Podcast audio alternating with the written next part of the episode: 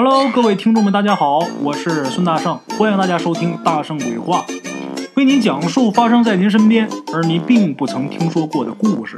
每天晚上，《大圣鬼话》与您不见不散。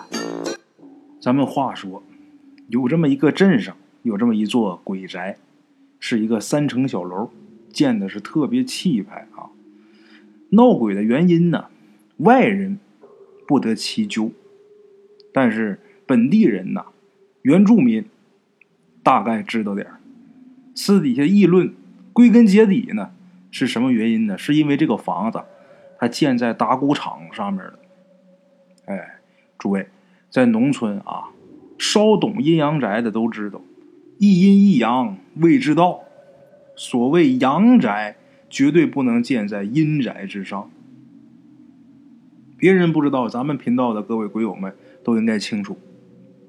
此外啊，凡是庙宇、坟地、打谷场等等这些旧址上面啊，绝对是不可以盖房建屋的。不盖则已，盖就必然出大事。这个镇上的这栋小楼的主人呐，姓赵，大家都管他叫赵老板。这个赵老板可了不起了啊，他是红卫兵出身，红卫兵的头子，在文革期间呢，带领着一帮红卫兵。打倒了一阵子的牛鬼蛇神，对于这四旧之论呢，他肯定是不会放在心上的。他不信这些事儿。大伙想想啊，他是专门打倒牛鬼蛇神的，他能怕这个吗？当时啊，建房的时候，呃，镇上的地皮呀是日益紧俏，这个打谷场这个位置啊又特别好。赵老板家业厚实，又善于交际。通过一番运作，历时几个月，赵老板在打谷场建起了这栋很气派的三层小楼。一瞧着这个新楼啊，赵老板这心里边很是欣慰，洋洋自得之余啊，携着家眷，迫不及待的乔迁新居。而怪事呢，也在他搬家不久以后发生了。咱们说这赵老板呐，膝下有一子。儿媳妇呢也是峨眉多娇，眼下呀儿媳妇啊怀有身孕，赵老板那很是春风得意啊！看我这刚搬了新家，转眼我又要抱孙子，高兴啊！县里边妇幼保健院的医生啊，在收了一个大大的红包之后，偷偷的告诉他们家，他们家儿媳妇怀的是双胞胎。哎呦，这接二连三的喜事啊，让赵老板有点飘飘然了。时常是咧着大嘴直乐啊，有一种今夕不知何夕的感觉呀，找不着北了，乐的都。赵老板呐，觉得老天待他不薄，心想啊，赶明儿过年了，打算是给老天爷供一个大猪头，再弄几个六百块钱的铁皮花炮，拿到广场上去好好放放，让镇上的乡亲们啊都长长见识。咱们话说，转眼几个月过去了。老赵的儿媳妇儿该临产了，这一家人是早早的就把儿媳妇儿送进了市里最好的妇幼医院。可是没想到，一番折腾之后啊，面无人色的护士抱出来的却是两个模样长得很狰狞的怪胎，而且抱出来的时候，这两个怪胎就快不行了。这下老赵可就懵了，不是检查。说各种指标都正常吗？这怎么回事老赵就眼瞅着这两个马上已经没有了气息的小生命欲哭无泪，结果不到一个小时，这俩孩子都死了。老赵虽然说不懂单子上那些呃弯弯曲曲的那些个东西啊，可是医生说的是正常啊，这他明白呀。这怎么生出来就是这么两个怪东西？而且还没活下来。哎呀，说什么也晚了呀！含着眼泪料理了两个小人然后老赵一家是蔫蔫的、悄无声息的打道回府了。虽然说没生长，但是镇子啊就那么大，太小了，他也藏不住事儿啊。没多长时间，有关他儿媳妇生了两个怪胎的这个事儿啊，就开始风言风语的传开了。各种是非在街坊四邻的嘴里边发酵，形成了很多个版本。咱这说老赵痛失爱孙，当下这情绪就不好了，情绪不好，心情不好，也懒得跟这些街坊四邻呢一般计较。这些街坊四邻里边也有好心的啊，暗示老赵，就说呀：“你儿媳妇生这怪胎呀，可能跟你们家房子风水有关系。”这邻居是好心呐，可是这时候的老赵啊，形如朽木啊，肯定是听不进去啊。好在没过多久，他儿媳妇啊又怀孕了，这也算是重新给老赵即将枯死的心灵那么一丝丝的慰藉吧。哎，这时候老赵的媳妇儿也听到这些风言风语。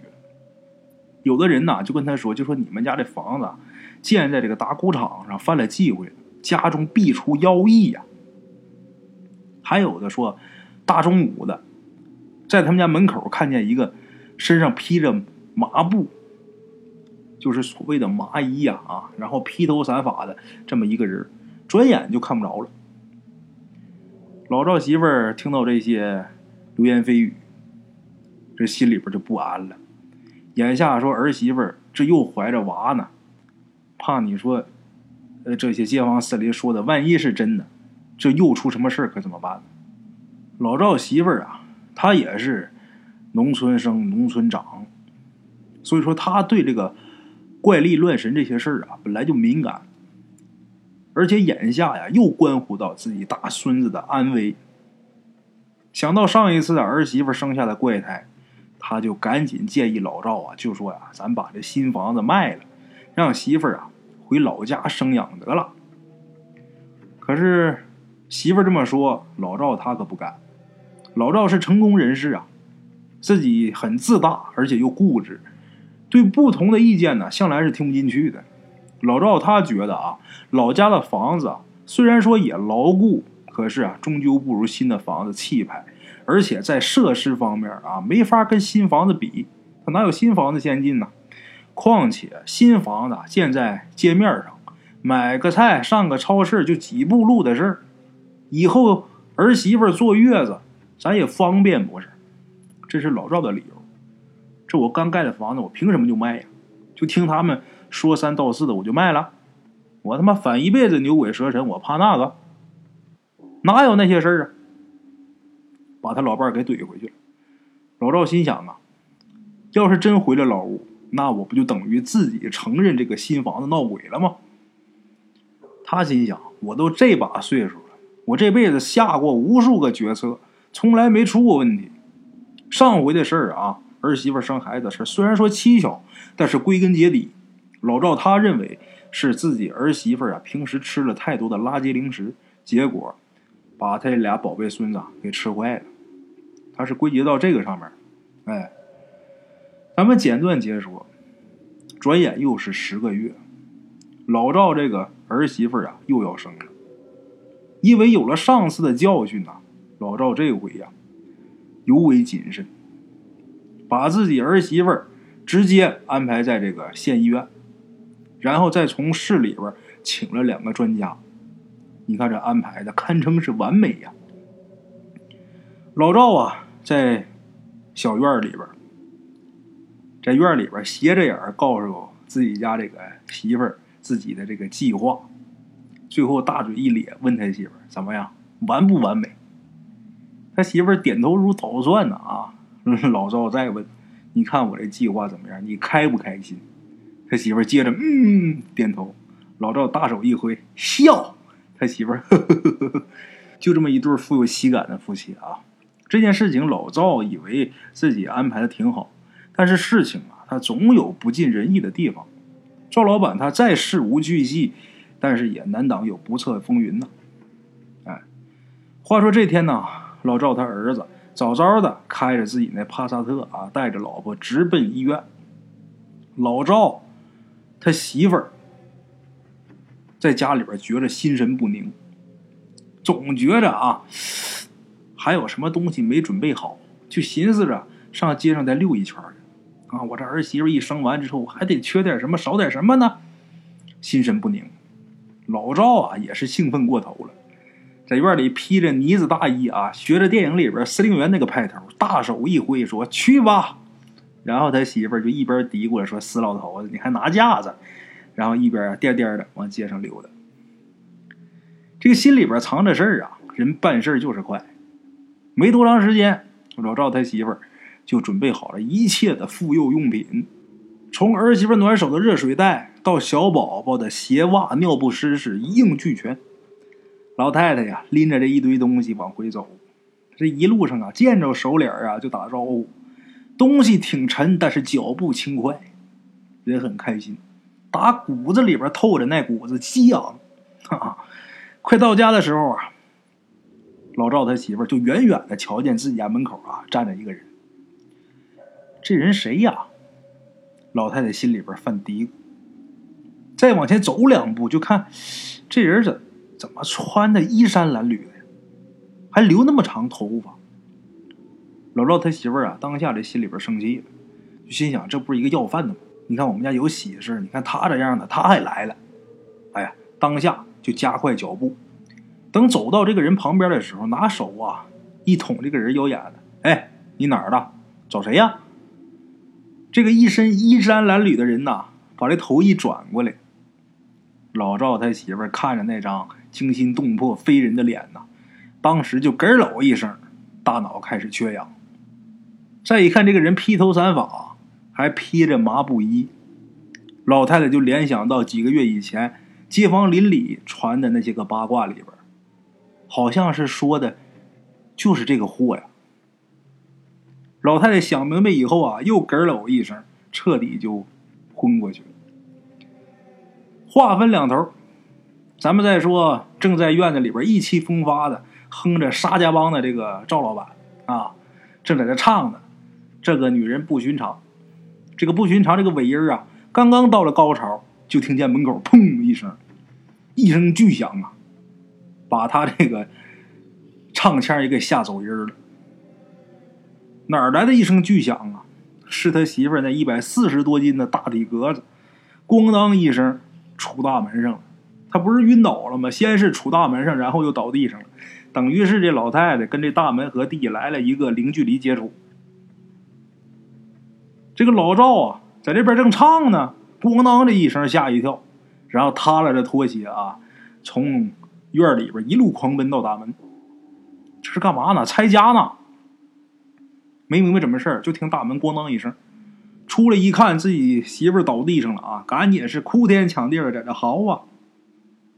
赵老板咋呼累了，也没见有人过来呀，这才想起来，赶紧把老伴儿先弄屋去。赵老板。是一个做生意的人，脑力劳动者，大脑用习惯了，就忽略了体能上的训练。赵老板本人呐，那瘦的跟麻杆似的，全身上下肥的瘦的加一起啊，不到一百斤。眼下他媳妇儿这一百四十斤的大体格子，这要想弄屋里边去，那就得像电影里那样啊，给他媳妇儿来一个公主抱，然后抱屋里边去。这事儿有点太为难老赵了，太难了。老赵想了半天嘛，拉倒吧。最后是哼哧带喘的，拽了半天呐，才算是把他媳妇儿连拖带拽的给弄到沙发上。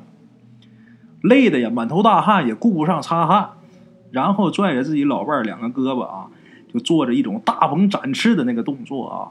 不知道的还以为这是起飞前做准备呢，一看没见效果，又对着自己老伴儿这个胸前啊，通通就是两拳，然后再重复大鹏展翅的这个动作。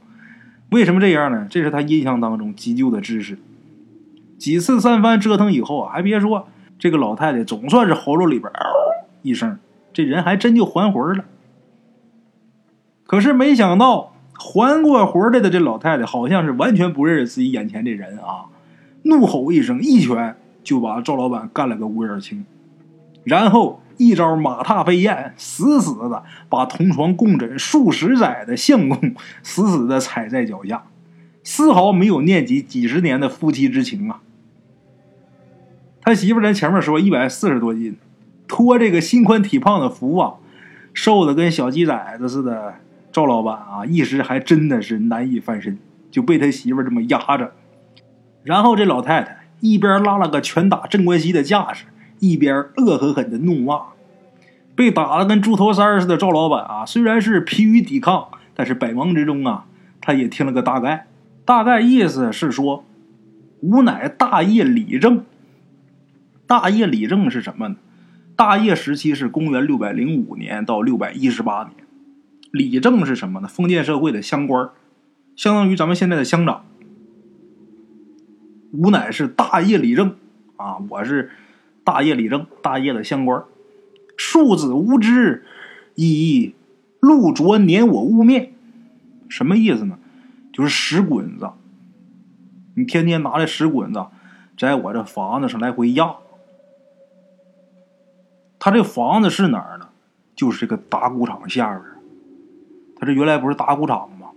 这个拿这个石滚子来回压粮食脱粒的时候啊，说你们太无知了。拿着石滚子，天天在我这房子上面压，让我天天如同石磨绞身，而又颠倒阴阳，以阳宅压我阴躯。说的就是老赵，你把房子盖我身子上面让我如同被烈火灼身。今天我定要尔等一命相偿。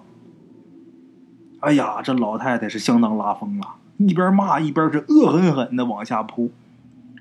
头发呀，乱七八糟的，一双眼睛是白的多，黑的少，瞪着，看着格外瘆人呐。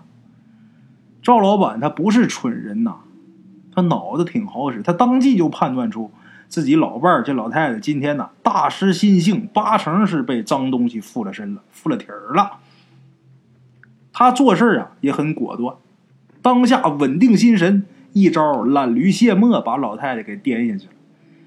纵横商海几十年呐，让他练就出了良好的执行力啊！把老太太颠下去之后，就地一滚，一个木头把的拖布已经是操在手中。生死存亡的关头，老赵是不含糊，对着老伴小腿是迎面啪的就是一棍子。这拖布把啊，啪的一棒子就打自己老伴小腿上，趁着自己这个老婆子抱着小腿啊。跟斗鸡似的，上蹿下跳的当空，老赵是一口气冲到院子里边，拎起这个小水桶啊，照着老太太劈头就给盖下去。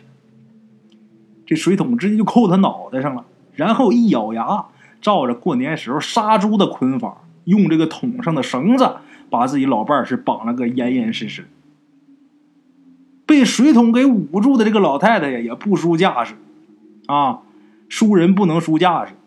一口《三字经》加上五字七律，骂的是日月无光啊！赵老板虽然是见多识广，但是也被这老太太给骂的是满脸通红啊！他估摸着啊，这个死鬼啊，生前八成是个知识分子，就是学霸那一派的啊！这一肚子酸词儿啊，那不是一般人都能溜出来的，把这老赵给骂的是一佛出世，二佛升天呢。老赵他也不是出家人，他也不用讲究什么修为。眼见这个鬼物啊，貌似也不难制服啊。当下老赵这胆量也大了三分，哆里哆嗦的把这水桶啊给解下来了。老赵这眼珠子乱转啊，拿了几个炮仗，自己家有那个大炮仗啊，拿出来几个。这个老太太呀，一见这一团红纸裹着的这个东西啊，她也不认识，心生疑惑。当时就不骂了，问老赵这是何物？大伙想想啊，大业那个时期，公元六百零五年到六百一十八年，那个时期没有炮仗啊，他不认识啊。问这是何物？汝要作甚？就是这是什么玩意儿？你要干嘛？老赵这边说了：五雷轰山响，我炸你！老赵倒是言简意赅。虽然是话挺简单啊，但是挺吓人。一边说这句话，一边手脚麻利的就点了一个大炮仗，轰隆一声巨响，震得整个屋子啊都余音渺渺。哎呀，这个老太太呀被吓了一跳，这个鬼被吓了一跳。然后这鬼说呀：“竟有此神物啊！哎呀，吓死我了！”老赵说：“你本来就死了，行不行？”结果见这鬼啊又摇摇头。这鬼说呀。哎呀，此物虽凶，但是与我无用。你这玩意儿虽然厉害，但是对我没有用。我虽控制他的神智，但却没有占据他的身躯。我离他甚远，你这炸雷伤不了我半分。这时候老赵本来正要点第二个呢，结果被他这一番话给说的差点是烧了手了。那点不点没有用了呀，人家说了呀，这个鬼物啊，控制的是他老伴的神智，人家没控制这个身躯。你放炮仗崩，那崩的就是你老伴儿啊，你伤不着人家呀。得了，那也甭点了呀。这会儿他老伴儿啊，身上是绳子捆着呢，脑袋这桶给摘下来了嘛。老赵这回又问自己这个被鬼附了身的老伴儿，就说：“哎，对了，上回我那俩大孙子的事是不是你捣的鬼？”老赵突然间想起这件事了，这件让他抓狂的事情。老赵问完之后，再看他这老伴儿，他老伴儿啊，那脸上明显的洋洋得意啊，把老赵给气的呀，龇牙咧嘴呀。把这拖布把又拎起来了，想了想，又去厨房换了一把菜刀。这把菜刀刚拎出厨房，他又想到那鬼说了呀，他并没有附在他老伴身上啊。这你说我拿把刀过去，我这鬼没杀成，把我老伴给弄死了，我再落了一个杀妻的罪名。哎呀，气得没招了，把这菜刀给扔了，学着那个鬼的语气啊，狠狠的骂了一句：“我操汝爹！”被死鬼附体的这个老太太呀，呵呵一笑，哼哼，吾乃是大业人士，家父呢自然早已作古，只怕现在已如泥土无二。倒是吾等不才，经历千年，却还存得僵化之躯，惭愧呀，惭愧呀，实在惭愧的很呐。哎呀，这老太太高兴坏了，乐得跟打鸡血似的。什么意思呢？这个赵老板一看这打打不了，拿刀砍砍不了，气得骂了一句：“我操你爹的！”结果啊，这个 鬼还乐了，说：“我是大业人士啊，那我爹早就已经死了呀，这会儿早就已经烂成泥土了呀。倒是我经历了千年，却还存得那僵化之躯。”这句话啊，有深度。他不光是亡魂，他还有实体。他自己那尸身没有烂，成了僵尸了，僵化之躯。这个被鬼附身的老太太呀，乐的是跟打鸡血似的，这个开心呐！赵老板气的呀，呸！你信不信我把你刨出来卖动物园去？这个鬼呀，大眼珠子直转。他大概意思也是意识到这动物园不是什么好去处啊，连忙打了个哈哈。哎，这个嘛，其实啊，府上公子有恙，却也不是无等之过呀。那个意思，一听说要给自己挖出来卖动物园去，赶紧说：“哎，你孙子那个事儿跟我没有关系，不是无等之过。”啊，这个老赵呢，正要细问，却见他老伴儿啊，这老太太。满脸迷醉，这个鼻子一个劲儿的在这吸，然后他老伴儿就问老赵：“府上还供着财神呢，吾千年未受香火，能否让我尝尝？”惭愧的紧呐！什么意思？他闻着这个供财神的那个香了，哎，那意思我千年没受过香火了，能不能让我尝尝啊？老赵这时候啊，弄的呀，也不知道该怎么是好。自己媳妇是活人呐，你说你让他吃香火，那也受不了啊。老赵这时候倒是提了一个建议啊，你等着，我就给你泡碗面去。不是怕饿着你啊，我是怕饿着我家老婆子，平时嘛一天吃六顿。这时候这位一听面也是甚好啊，啊，方便面。香辣牛肉味的，行不行？尝尝呗。那位一听啊，呃，为人类时曾食过粒米，民间禁宰耕牛，牛肉倒是未曾吃过。这方便面又是何物啊？快快盛来！这老鬼一见有吃的啊，兴奋的两眼放光。啊，简短截说，等老赵把这个面呢给端来之后，这个鬼呀，他真吃。其实吃进的是老赵他媳妇这个肚子里，但是他能吃出这个味儿啊！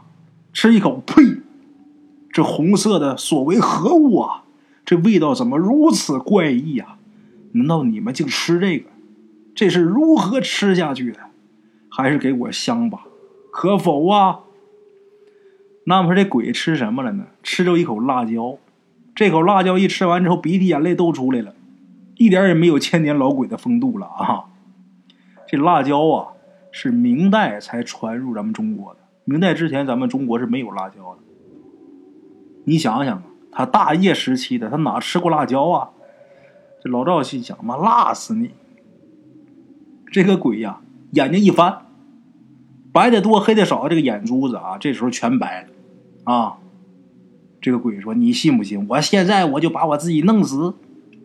哎，可别！你看。我把他从九十斤养到一百四十斤，我容易吗？赵老板满心委屈啊！你看，跟你开个玩笑还不行吗？来，我给你弄点橙汁压压。这个鬼呀，还在这嘟囔着啊！你这面里也没肉。这时候又见老赵拎了一个黄色的瓶瓶，顿时把这个鬼吓一跳。你这又是何物啊？老赵说：“饮料，就喝你的就行了。你问那么多干嘛呀？你不是辣的慌，喝一口就好了。”这鬼说：“非也，为何要让我饮尿？”原文是写：“缘何要饮尿？”这个鬼是百思不得其解呀！你这有辱斯文呐！你这我可不喝呀！非无饮用之水，何以喝尿？什么意思？大伙想想，这橙汁它是黄的呀。一说饮料，他听了个饮尿。那意思说，你这我可喝不了啊！也不是说没有能喝的水，你们干嘛要喝尿呢？把老赵气的，饮料，饮料不是饮尿。赵老板情急之下也顾不得对面绑的是个什么东西了，自己啊，先是一扬头，咕咚灌了一大口，把这鬼看的是目瞪口呆啊！哎呀，这上千年了，今天我算是长见识了！这个鬼恶心之余啊，不禁对眼前这个人多了几分的钦佩。啊，老赵倒是感慨万千哎呀，真是有代沟啊！那以前我儿子老跟我念叨“代沟”这俩字儿，我们总以为我儿子是吃饱了撑的。今天呢，我算是深刻体会到我儿子的心境了啊！老赵啊，大概是觉得这种对牛弹琴般的交流实在是费劲呐，干脆呀，把这碗往旁边一蹲。这个鬼呀，初识人间五谷，本来是非常兴奋的，但是却被一碗没有牛肉的牛肉面给扰了，没有了兴致。这鬼也不禁在那儿琢磨啊。常言道，无商无奸，看来呀，所言非虚。眼前这个家伙貌似忠厚，却连死人都骗了。说是一碗牛肉面，却不见一片肉。那个叫辣椒的东西倒是给的挺丰盛。这时候呢，赵老板一个劲儿的拿筷子啊敲这个碗沿儿，然后问这个鬼呀：“你说我孙子的事儿到底跟你有没有关系？”这鬼那意思啊，跟我没关系，把老赵气的差点一个大嘴巴子给扇过去。跟你没关系，但是一想啊，对面那张胖脸是自己老伴儿啊，拉倒，别打了。老赵说呀：“你好歹是个读书人呐，你还是个国家干部，你竟然也说瞎话！你说这地方就你一个鬼，不是你还能是别的鬼呀？”这鬼一愣，然后吭叽半天说：“确实不止我一个鬼。”老赵说啥？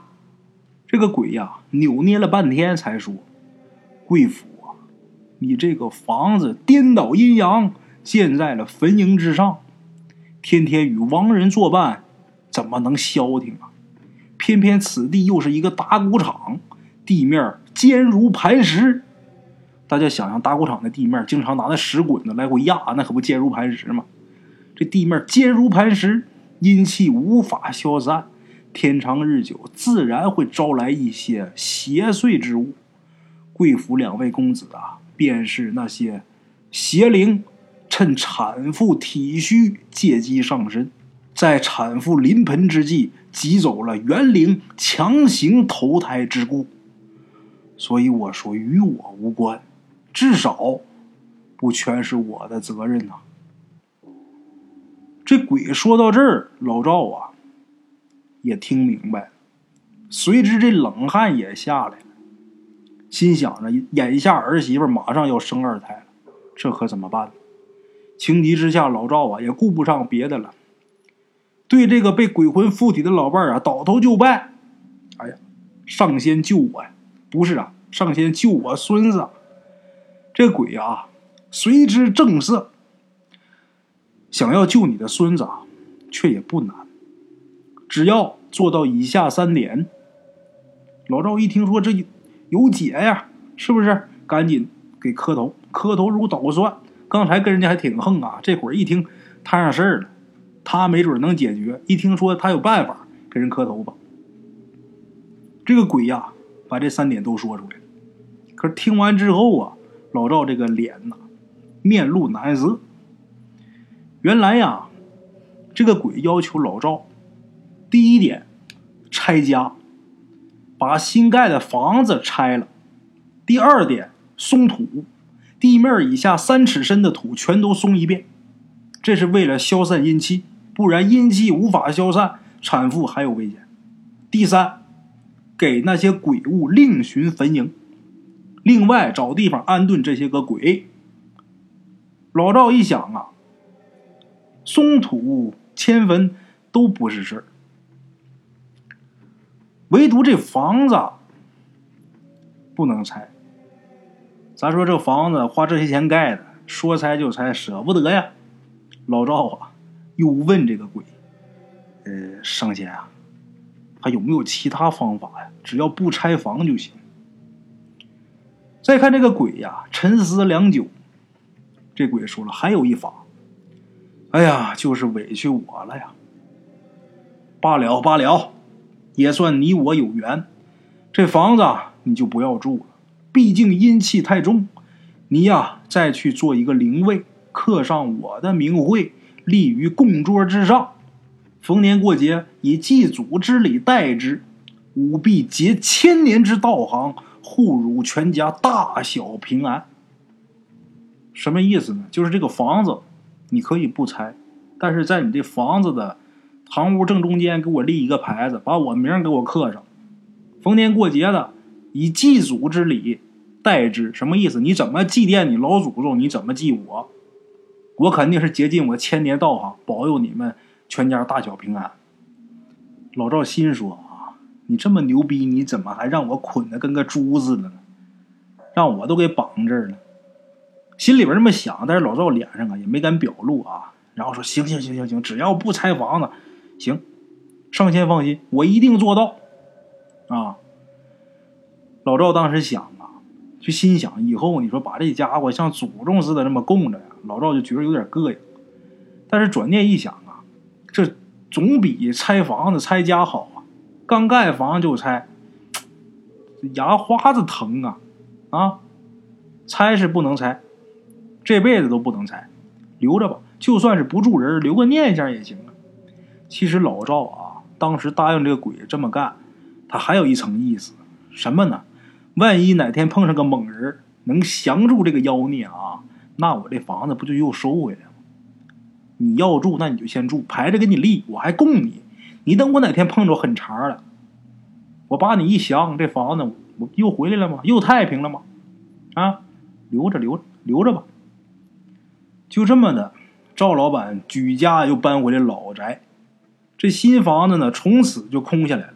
屋里边供了一个牌儿，这个牌上供的是一个鬼，一个大业年间的鬼。哎，这个儿媳妇儿不是在妇幼医院准备生产吗？老赵担心呐，再有什么邪灵想占据。他这个孙子的肉体再强行投胎，那我这孙子啊，不就又保不住了吗？那怎么办呢？请道士。至于这个老赵请道士在医院做法，在产房里边上演捉妖记啊，咱就不说了，暂且不表。咱单说他儿媳妇啊，确确实实的又平平安安生下了两个大胖小子，这回又是双棒，又是俩小子，这把老赵给美的是口歪眼斜呀，差点乐出了中风的前兆。简短截说，几年过去了，咱们鬼友去年回家，看见一个虎头虎脑的胖小子，脆生生的冲着老赵伸手要钱：“爷爷给钱，我要买健达奇鸡蛋。”其实这个东西叫健达奇趣蛋啊。另外一个胖小子闻言是两眼放光，流着口水，也是一个劲儿的点头啊。老赵啊咧着嘴大笑，很开心啊，买我大孙子要什么都给买。至于老赵他们家那栋鬼宅呀，咱们鬼友偶尔路过时，只见这个院子里边是长满了齐胸深的蒿草，风一吹啊，满庭碧浪，但是却有一番田园风光啊。只不过老赵啊。想必是再也不想回去了。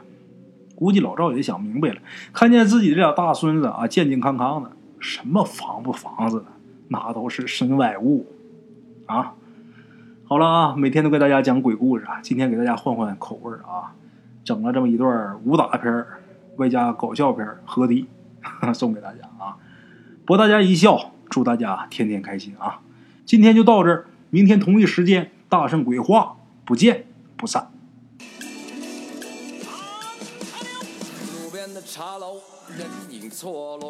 用声音细说神鬼妖狐，用音频启迪人生。欢迎收听《大圣鬼话》。Hello，大家好，我是主播呀。跟着吃完了饭，然后就回到自己的课室上啊。喜马拉雅、百度搜索“大圣鬼话”，跟孙宇、孙大圣一起探索另一个世界。那天山女子独守空城，也只是感谢鬼友们，感谢鬼友们，感谢鬼友们一路陪伴。大圣鬼话，见字如面。欲知后事如何，且听我下回分说。